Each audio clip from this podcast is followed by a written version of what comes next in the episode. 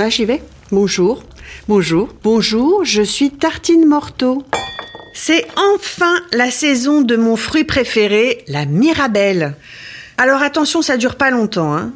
Quand j'étais petite, dans les Ardennes, il y avait des mirabelliers partout. On ramassait les mirabelles sur des grandes bâches que l'on mettait au sol pour faciliter le ramassage et les plus costauds secouaient les pruniers. Euh, pour les nuls en fruits, je rappelle au cas où que la mirabelle est bien une prune. Ensuite, ma grand-mère et ma mère faisaient des bocaux de mirabelle au sirop et des confitures pour l'hiver. Mon grand-père en mettait dans un grand tonneau en attendant le passage du bouilleur de cru pour en faire de l'eau de vie. Quand c'est réussi, l'eau de vie de Mirabelle, c'est très bon, très parfumé. Mais c'est vraiment aussi très très fort. Ça vous déboucherait un chiotte, comme disait Christian Clavier dans Les bronzés fonds du ski. Et puis évidemment, on faisait des tonnes de tartes. La tarte aux fruits, c'est vraiment un super dessert que l'on peut faire toute l'année avec des fruits de saison. Voici donc la recette de la tarte aux mirabelles. Il faut commencer par faire la pâte à tarte. Je vais vous donner la recette de la pâte sucrée de Nicolas Bernardet, qui est meilleur ouvrier de France et qui fait toute l'année des tartes de folie dans sa boutique à la Garenne Colombe dans la région parisienne. Il faut commencer par mélanger 180 g de farine, 100 g de sucre glace, 40 g de poudre d'amande et une pincée de sel.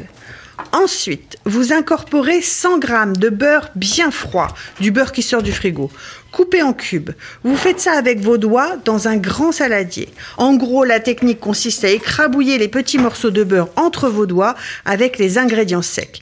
Vous obtiendrez un mélange qui ressemble à du sable. Ensuite, vous ajoutez un œuf. Pas la peine de trop malaxer, c'est de la pâte à tarte, hein, pas de la pâte à modeler. Vous faites une boule, vous l'emballez dans un film et vous la laissez au frigo. Le chef préconise une nuit, mais si vous êtes pressé, une heure ou deux, c'est bon, ça restera entre nous. Pendant ce temps, vous lavez les mirabelles et vous les ouvrez en deux pour retirer les noyaux. Ensuite, il faut étaler la pâte et la mettre dans un moule beurré et fariné pour éviter qu'elle ne reste collée au moule après la cuisson. Ce serait con. Vous garnissez la pâte à tarte avec les mirabelles en commençant à partir du bord du moule et en allant vers le milieu. Ensuite, vous ajoutez quelques tout petits cubes de beurre, vous saupoudrez d'un peu de sucre et hop, au four pendant 30 à 35 minutes à 160 degrés. Vous pouvez manger cette tarte tiède ou froide avec une boule de glace à la vanille ou un peu de très bonne crème fraîche si ça vous fait plaisir. La prochaine fois, je ne vous donnerai pas la recette de la fougne. Vous savez ce délicieux plat montagnard composé de croûtes de fromage de l'année qu'on fait macérer avec du gras. Mmh.